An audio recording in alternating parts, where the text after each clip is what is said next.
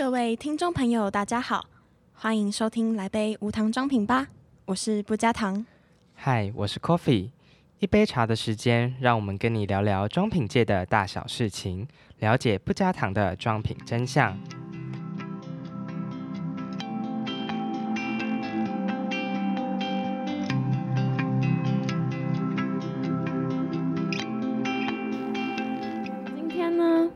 们想要跟听众朋友聊聊的是一些无糖事实。那这一集的无糖事实会介绍的是关于洗脸时候的泡泡的一些小知识，这样的一些小知识。没错。那在开始之前，我们先聊聊就是小时候玩的一些泡泡的回忆吧。好啊，那你对泡泡会有什么样的幻想过吗？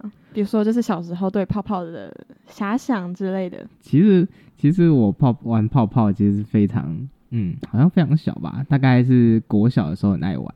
嗯，就是那个时候小时候不是很喜欢吹泡泡嘛，就是在洗澡的时候，然后都会想要把那个沐浴乳涂了整身之后，然后用用那个两只手臂画拉出一个很大很大的泡泡，然后我们我跟呃。反正我之前呢，就还有做过实验，就比如说沐浴乳加多少啊，然后水加多少。哦，原来你小时候就有实验的精神啊？没有，就是很爱玩，嗯，没也没有拿什么量桶或是真的去称干嘛的，反正就是比如说压几下的沐浴乳，然后加多少水，然后就可以比较比较比较容易不会破掉泡泡或干嘛的。嗯，然后就是慢慢长大之后才会觉得，哎，就是泡泡，就是好像也没什么，就是洗澡泡泡就就这样而已。嗯，是。我是对于泡泡没有什么太多的幻想，就是小时候很喜欢玩。我跟你说，我跟你这样都太逊了，你来听听我的。我根本就是泡泡达人，泡泡天后，泡泡天后也不为过。多爱玩泡泡啊！我呢，嗯，是非常喜欢泡泡的一个人。好，先不说我小时候多顽皮好了，因为我是在一个嗯偏乡下的地方长大，是哪里不好说。但是 总之，我是在一个很多山的地方，嗯，然后旁边有很多稻田的地方。我是嗯。乡村小孩出生，真卡金呐。对，但是我听不懂闽南语。好，哦，对不起。OK，然后总之呢，小时候每年过年过节，我们家都会带我去带我们小孩去玩具反斗城。嗯，等一下你们家真的是在小乡下吗？对，但是在过年过节都会去台北拜访亲戚啊，然后那时候就会顺便去玩具反斗城。嗯，然后每年我都会买一支泡泡剑跟泡泡枪。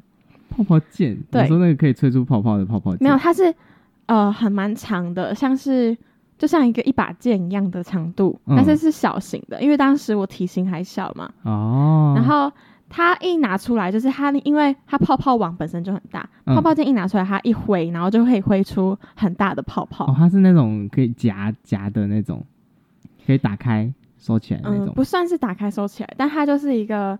有点像是一个狭长的网状，嗯嗯嗯，然后你一拿出来，然后因为泡泡剑里面会装着泡泡，装满泡泡水，嗯嗯，然后你一拿出来挥，然后你就会有很多泡泡。哦，所以你是很喜欢那种漂亮的泡泡。对，但是呢，我我不止这样，我除了买了一个它，我跟我妹跟我弟，嗯，就是我跟我的兄弟姐妹，我们还会再合买一个。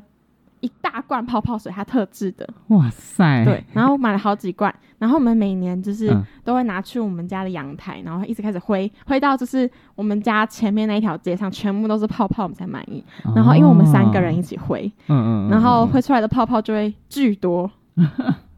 你们不会把道道路上全部都是你们的泡泡吧？有可能，就是整个像是泡泡王国一样的感觉。那这个泡泡也太……我们真的创造过，创造出这样的奇观奇观过，真的哦。嗯，哎，那你说到这个，我突然想到，你有玩过那种把泡泡里面加泡泡的？哦，这倒没有。真的啊，你没有玩过泡泡里面加？哦，可能小时候有，但我可能没什么印象。就是在泡泡里面再吹一层泡泡，然后在泡泡里面的泡泡再再吹一层泡泡。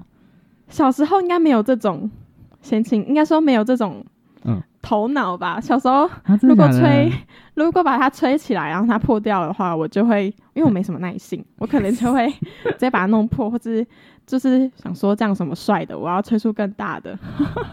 所以你小时候就是在追求比较大的泡泡。对啊，因为小时候就是。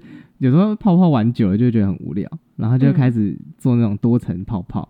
哦，所以你你有做过多层泡泡？我有做过多层泡泡，然后我已经忘记那个配方到底怎么做了。不过就是他们他们网络上是真的有人在就是调配这种多层泡，泡你。小时候就具有这种精神，难怪你现在是在实验室里面可。是有时候就是看那种下课花露米啊，都会拍这种影集，你记得吗？就是下课花露米都会看玩这种泡泡的游戏干嘛的，嗯然后就会想要跟着玩。然后什么什么沐浴乳啊、洗碗巾啊、洗发精，只要一切能够产生泡泡的东西，都被我玩过一遍。啊，这是每一个小孩都有做过的事情。对，小时候就是会做这种奇怪的事情。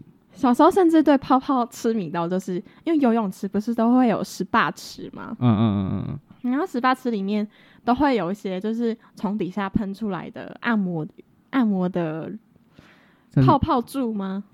它是因水柱、按摩柱，嗯嗯然后它嗯升上来那个 SPA 池那边，它都会有嗯一一圈一圈的泡泡，然后也都会哦把它把它圈起来。虽然它不是真正意义上的泡泡，但是它看起来就像泡泡它。就只是单纯空气打进去水里产生的泡泡而已。嗯嗯，对，相信应该观众朋友们应该也都对泡泡会有一定程度的像我们这样的经验。就是小时候的一些小小的经验跟幻想。没错好，啦，我们就是还是要回到我们这次的主题，就是其实会有很多的消费者或是民众会觉得说，哦，这用的这些像洗碗巾啊、沐浴乳，泡泡就要越多越干，就是才会洗得越干净。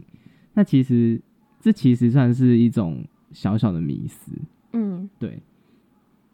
那我们今天就是要来告诉大家，就是这个小小的无糖的事实。对，泡泡越多越绵密，真的会洗得越干净吗？不知道观众朋友对这件事情是怎么想的？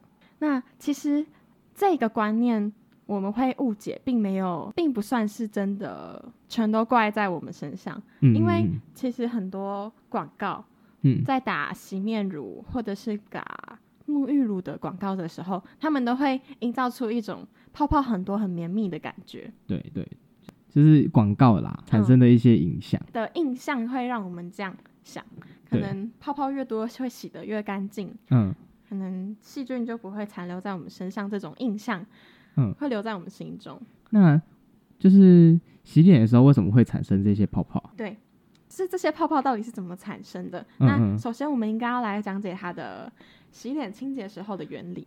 就是其实，在这些产品会起泡的这些产品当中，都有一个叫做界面活性剂的东西。存在在里面。对，那大家观众可以把它想象成就是呃油跟水中间的那个桥梁的化合物的嗯东西，就叫做界面活性剂。嗯对那其实呢，就是它有点像是一根一根长得有点像棒棒糖、棒棒糖围起来所组成的一个东西。哦，所以就是把它想象成中间有一个圈圈，然后嗯外面会有一根一根棒棒糖这样接着的感觉。对对对，嗯，所以呃，通常呢，这两端的头就是棒棒状，你握的那个地方跟嗯你在舔的那个地方，分别就是两两个不同的派系，一个会是清油派，一个会是清水派。哦，嗯所以界面活性剂长得像一圈的那个界面活性剂，对圆形，外面接着一根一根棒形的接起来的界面活性剂。嗯嗯嗯，它的棒棒糖的两端又各自占据了两派势力，分别是清油端和清水端。对，所以它就是透过这样棒棒糖两端的去方式，然后让油水进行混合。嗯嗯，对，那其实呢，因为我们所谓的洗脸啊，或是洗洗什么东西，都是希望把油脂用水的方式把它带走，把它清洗掉。对，就是把它带离开我们想要的地方。嗯，那界面活性剂就在里面发生了一个很大的作用。对，那其实，在界面活性剂还有分很多不同的类型，嗯，对，其实还有阴离子、阳离子、非离子，还有嗯两性的。嗯那每一种不同的界面活性剂都会有、嗯、不同的效果对，在配方里。面会有不同的效果跟功嗯效。那其实最有清洁力，或者是最应用在清洁产品当中的是阴离子界面活性剂，嗯是最主要的清洁的呃来界面活性剂。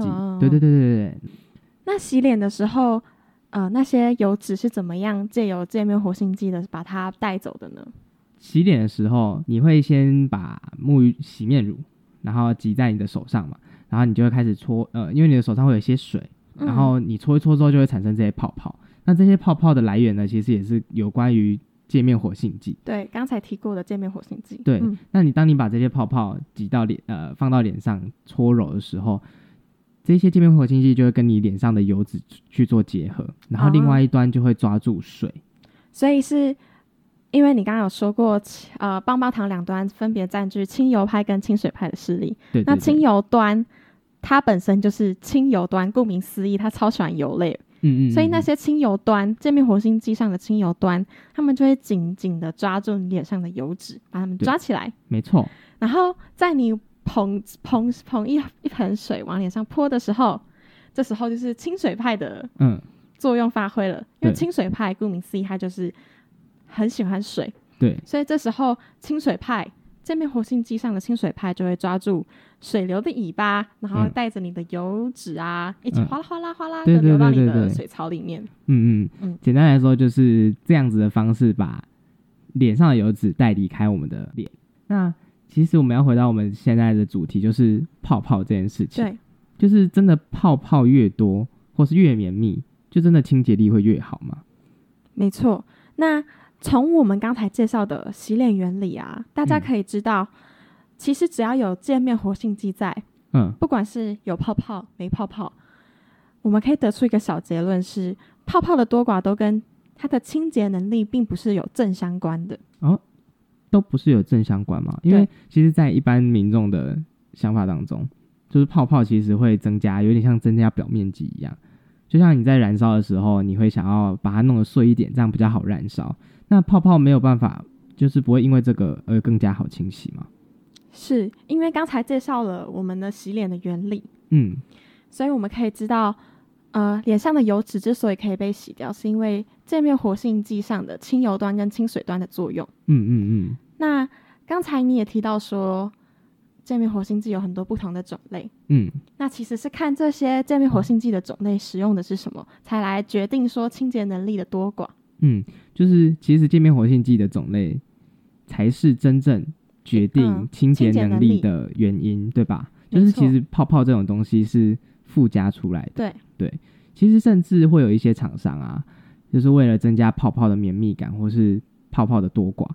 或是甚至是它泡泡的稳定程度，而去添加不同种类的界面活性剂，就像呃，一般在市面上会有什么阴离子性加两性，或是阴离子性加呃非离子性，对，然后透过这样子稳泡的方式，让泡泡维持的更久，或是泡泡泡泡更绵密，对，让消费者产生一种呃这个这家产品很好用的错觉，但是其实好用的并不是泡泡，而是。这个界面活性剂，它选对它的剂量以及它的嗯这个清带带走油脂的能力，对。对。不过就是搓出这样绵密的泡泡啊，嗯，确实可以带给我们很大的乐趣。就是一般消费者也会有单纯喜欢泡泡的人，像小孩子嘛，对，就是其实那些泡泡会带给我们在洗脸的过程，无意中会给我们一种疗愈感。嗯嗯嗯，然后。其实这些泡泡，你硬要说的话，它多多少少可能可以降低一些，因为我们的手摩擦皮肤而受到的一些微小细微的，什么造成一些小皱纹的损害。这样对，所以主要选择泡泡多寡的量呢，还会是呃，还会是会希望是依据个人的肤况还有喜好而去制定。嗯嗯嗯。那像是敏感肌跟干燥肌啊。洗脸的话，他们如果选择他们选的洗面乳，如果是洗完脸之后会有紧绷感的洗面乳，这样会比较好吗？会有哦。如果是因为我们的人的脸嘛，其实有分很多种，有一些是敏感的肌肤，有一些是干燥的肌肤，然后有一些是油性肌肤，甚至有些是混合肌。嗯，那简单来说呢，就是因为每一个人分泌油脂的能力不一样，所以分为这几类。嗯，那。因为在敏感肌跟干燥肌的部分呢，呃，先讲干燥肌好了。干燥肌其实它的分泌油脂的量会比一般普通的皮肤还要再少一点点，所以你时常会感觉到有干屑啊，或是有一些角质掉下来的那种感觉。所以在洗脸的时候，你就要去调一些比较清洁力没那么强。什么叫清洁力没那么强呢？就是呃，大家可以就是买完买完产品之后，可以回来试试看。先在手上搓一搓之后，如果没有干干涩涩的感觉，那其实它这一支这支产品你可以是试试看的。但是如果你产生干涩的感觉了，那就是建议还是不要直接使用在你的脸的皮肤上，会比较好。对，因为其实干燥呃过过度的清洗反而会使脸脸部分泌出更多的油脂，因为它会想要保护你的你的肌肤，对，所以它就会分泌出更多的油脂，之后你就会陷入一个无限循环，是。你就会觉得说，哦，有脸好油，然后你又继续洗一个很强烈、很强烈的界面活性剂的，这反而会陷入一个恶性循环。对，所以其实长期下来对你的皮肤是不好的。所以首先第一个就是你要先认识自己是什么样的肌肤。那另外一个刚好提到的敏感肌呢，就是它可能对于一些化学化合物比较呃比较敏感，就像有些人对于一些什么防腐剂啊，或是一些醇类比较敏感的，就会产生一些小红小红斑啊，对，就是洗洗完脸会红红热热的，嗯，那那种表示就是你的脸比较敏感一点，对对，那就建议你可以去试试看一些哦，像洗面乳有些会主打。氨基酸界面活性剂，对，嗯，这是可以试试看的。嗯，它氨基酸界面活性剂是一个洗起来蛮温和的，对的感觉，我自己是这样觉得。它其实，嗯，就是它不是用，呃，它相较于阴离子的这个类型的界面活性剂，它是比较温和类的。对，那这种产品在推出的时候，它里面会放多少会放一些保湿剂，让你的油脂被带走的情况底下，你还可以有一些保湿的成分。继续留在你的皮肤上，避免你的皮肤过于干燥。嗯，对对对对。好，那今天就来一个小结论。我们在题目首先开始问的问题：泡泡越多，真的洗得越干净吗？这是一个错误的迷思。因为泡泡越多的代泡泡越多，不代表洗的会越干净。